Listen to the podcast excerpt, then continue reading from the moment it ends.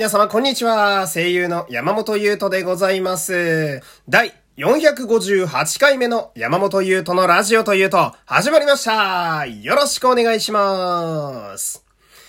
さあ、えー今日もですね、まあ、複数、えーラジオが更新できたらいいなと、えー思っておりまして、えーとりあえず、この回とは別のもう一個の回はですね、あの、いわゆる日朝回と言いますか、えーまあ、仮面ライダーと、えー戦隊の感想を喋るという回を多分、えーやると思います。えーまあ、いつもだったら日曜日にね、その回を更新するんですけれども、多分今日見れる時間作れるんで、まあ、そっちのラジオもやっていこうかなと。ねじゃあ、この回は一体何をするんやと言いますと、えー、12分ですか？うん、12分間ちょっとぶっ通して久しぶりに1本フリートークをやってみようかなと思っておりまして。で、じゃあ何を喋るかと言いますとですね、まあ私こうやって皆さんに向かってこうラジオで喋ってるわけじゃないですか。ねで、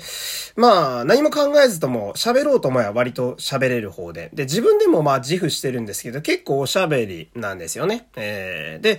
まあそういうおしゃべりの人間が、あの、ずっとラジオで喋ってるっていうことで、これを言うと嘘なんちゃうかって言われる確率がすごい高いんですけど、俺意外とその人の話を聞くのも好きなんですよ。うん、まあ、聞き上手とまでは多分いかないと思うんですけれども、なんか、こう、人から言われたことに対して私あんまり否定から入らないところがあるんで、まあ割となんかこう、いろいろ相談されることが比較的多いんですね。えー、まあある意味残酷ではあるんだけど、そのなんか、お、いいねいいよ、いいよ、俺もそれやった方がいいと思うよ、いいねいや、いいよ、やっぱ付き合っといた方がいいよね。いや、いいよ、お似合いのコンビだよ、みたいなね。やっぱその一歩引いたところから返事してるところはあるんで。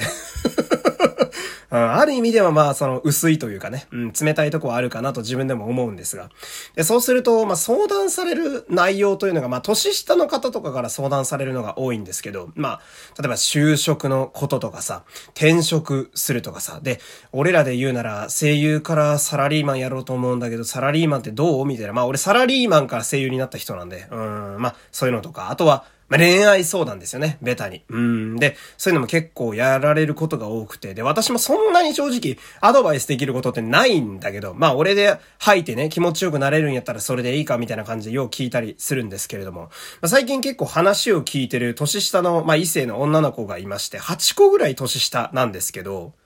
で、こう、まあ、私の方が、まあ、人生経験があるっていうのもあると思うんですけど、なんか、今、こういう男からアプローチされてるんだけど、どう思いますか？とかさ、え、こういう男がなんかすごい LINE 送ってくるんですけど、どうしますか？みたいな。いや、どうしますかと言われてもというか、うん、相手の男の情報えらい少ないなと思いながらも、うん、そいつはやめといた方がええんちゃうかみたいな、うん、そいつは一回デート行ってみみたいな話とかするわけですよ。で、どうやらね、あのーその、今なんかその女の子とちょっと仲良くしてる男の子とちょっとどうやらいい感じっぽいんですよね。話を見るには。うん。で、まあ、くっつくっぽいんですよ。多分くっつくんですよね。来週にはくっつくんちゃうかなと私は睨んでるんですけれども。うん。で、まあ、もしくっついたらね、あ、おめでとういやー、やっぱね、うんそういう好きな人とくっつけるってのは幸せなことだよって俺も送りたいですし、うん。まあそうやってこう、男女関係で悩む、いいなー若いなー青春だな俺もそういうのやりたかったわとか言うわけですよ。うん。で、ここまでは、あの、今俺ずっと光の心で喋ってるわけです。えー、まあ、スターウォーズで言うとジェダイですね。うん、ヨーダとフォースの力に導かれながら、えー、喋ってるわけですよ。うん。で、本心でもあるわけですよ。本心な、これ間違いない。うん。で、あのーえここからあの暗黒面でね、え喋っていきたいと思うんですけれども、あのーなんかね、その、何幸せになってくれてんだよって基本周りに思ってるわけですよ、私は。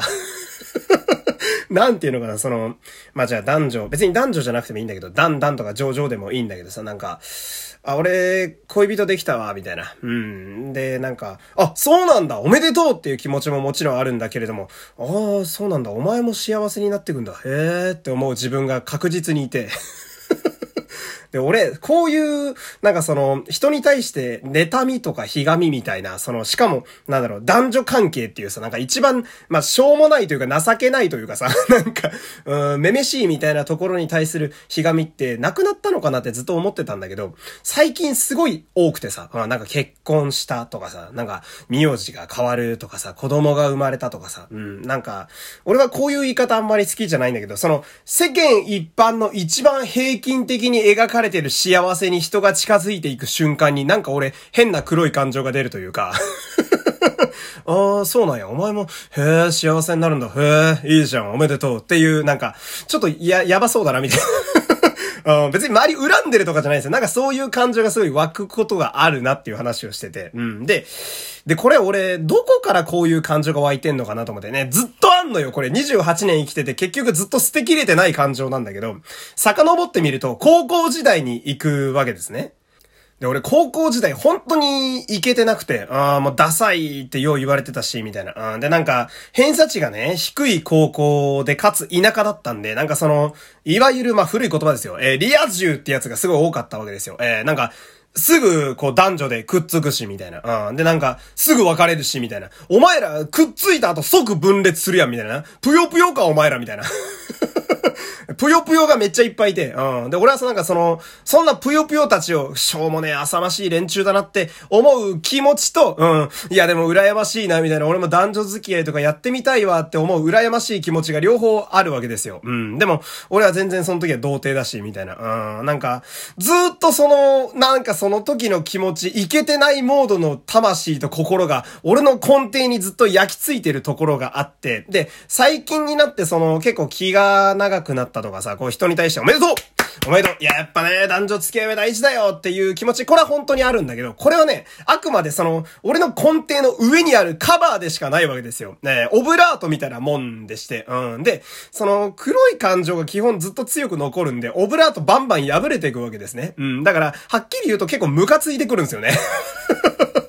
ああ、幸せになってくんだ。へえ、すごいじゃんみたいな。で、俺なんかね、これ、これもね、やばいやつだなって自分で思うんだけどさ、そのさっき言った、世間一般大多数が思い浮かべる、すごく平和な、なんか幸せの形ってあるじゃないですか。なんか男女がこう出会ってね、まあ男女じゃなくてもいいけど、えー、お子さん生まれて、もしくはお子さん養子とか出てきて、うん、で、まあこう、みんな会社とか行ってね、あの、こう、家族4、5人がね、こう、幸せになっていくみたいなやつ、何それって思う。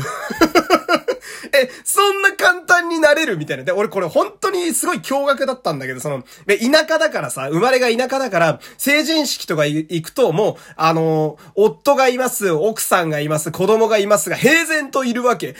何それと思って、なんか、違う世界すぎて話がついていけないんですよ。え、何それみたいな。なんか、簡単に結婚してみたいな。あ、子供生まれてさ、みたいな。えー、何その話知らないみたいな。俺が今から、将棋でプロになる確率ぐらい違う世界の話やなと思ってて、なんか、え、信じられないみたいな。で、これはもうね、下世話の話なんだけどさ、もう田舎だとさ、あいつら息をするように合体するでしょ？変形合体ですよ。まあ、変形がどんな体、体とか言っちゃってるけど、わかんないけどさ、もうバンダイのおもちゃみてえに合体するでしょ、あいつら。うん、だから、デラックスリア充王ですよ。うん、あ、ちょっと待って、これ、言ってと思ったけど、この例えあんま良くないな。俺、バンダイから仕事が一生来なくなっちゃう。まあまあまあ。とにかくその、簡単になんかその、幸せみたいな形に行くじゃないですか。なんか俺それが信じられなくて、え、何それ？みたいな。全然わかんねえわ、そういうの、みたいな。うん、なんか、結局その、いけてない時の魂をずっと引きずってるせいでさ、未だにそうなんだけど、なんか、そう、男女とか、そういうのに簡単にくっついて幸せになってくやつを見るたびに謎の黒い感情がどんどん浮かんでくるわけですよ。うん。で、これさ、さっきのその、年下の女の子の例で言うとよ、うん。自分を客観視して見た時にさ、自分を慕ってくれる女の子の後輩が誰か別の男に取られるということに対する妬みなんじゃないかって思う自分もいるわけですよ。でもね、これ俺びっくりすんのが、3年ぐらい付き合いがあるゲイの知り合いがいるんだけど、まあそいつはすごくいいやつ。うん、なんかバーとかやってるやつなんだけどさ、そいつが去年ぐらいになんか、やっと彼氏できたみたいなね、LINE を送ってきた時に、それこそその相談も受けつつのやつだったんですよ。うん。で、おめでとうって送ったんだけど、俺の中でやっぱ黒い感情が湧いてて、ああ、お前も幸せになってくんだ。へえ、俺を置いてくんだってずっと思ったというか、だ基本なんか、あのー、こう、心を許せるじゃないけど、恋人がいるやつの、をめちゃくちゃ幸福だと私は思ってるところがあってさ、今の例で言うと別に性別関係ないわけですよ。うん。で、なんかその、俺がね、すごい信じられないのがさ、その、彼氏、まあ、あの、旦那とか奥さんは別ですよ。もうその結婚相手っていうのは人生の伴侶だから、まあ、これは悩みとかあるのしょうがないけど、その、彼氏とか彼女がいるやつがさ、なんかすごい不幸だとか言い出すやついるじゃないですか。なんか、なんか、嘆き出すやついるじゃないですか。彼氏ととか彼女がいるるくせにさ、いや、一番空いてる人が近くにいるのに、何不幸語ってくれてんだよって思うというか。いや、そのなんかね、俺の幸せ指数が10だとして、その、彼氏か彼女がいる状態のやつって、幸福指数が2億ぐらいあるわけでしょ ?2 億が1億に減ったぐらいで嘆いてんじゃねえぞって思うというか。ちょっと待って。俺、この回見にくすぎないかなんか。もうなんかね、その、すごい思っちゃうんですよ。おなんか、いや、俺ね、本当に許せないんだよね。なんか、彼氏彼女がいるくせにめっちゃ不幸ですみたいな顔してるやつが、本当に許せなくて、あれこれどこに行こうとしてんだ俺は。これ台本なしでね、あの、喋り出すとね、こういうことになるわけなんだけどさ。うん、なんか、俺の中でその、一つ宗教みたいなもので、恋人がいる人って絶対に幸せだっていうところがあるわけですよ。うん。だこれがなんか自分の中で揺るぎないわけですよね。なんかその、いけてない時代が、まあ今もそうなんだけど、長すぎてさ、うん、なんか、そういう一般的な幸せに近づいてる人間って、何があろうが絶対に俺より幸せだと思ってる節があるから、なんかそれがちょっとこう、許せないというか うん、なんか、くっついた後でのろけてくるのは全然いいんですよ。それはあの、幸福指数が高い人が幸福を語ってるだけだから何も変わんないですよ。うん、数学の先生が数学を教えてることと何ら変わんないわけですよ。うん、でもさ、くっついた後に幸福指数が高いやつは不幸が語るのはおかしいんだよ。ね理科の先生が国語語るかよっていう話なんですよね。で、結局その、昔喋ったさ、かっこ笑いという言葉を使うことにものすごい抵抗があるっていう話にこれ通ずるんだけど、結局俺はその、いわゆるリア充への憧れと抵抗が、未だにずっと強すぎるんですよね。うん。だから、結局そういうやつを見るたびに謎の黒い感情と戦望の眼差しが浮かぶわけだし、で、結局俺はその、なんだろう、事実の有無は別として、ずっと魂は童貞のまんまなんだなって思ったわけですよ。で、29年か、えー、生きてきてずっとこのままってことは多分死ぬまでこのままなんですよ。うん、だから俺はこの童貞の魂と共にね、えー、墓場まで持って帰ってやるぜという、えー、何をアピールしたかったのかね、よくわかんない回でございましたけれども、え、最後までお付き合いありがとうございました。え、山本優斗でした。また明日さよなら変な回でしたね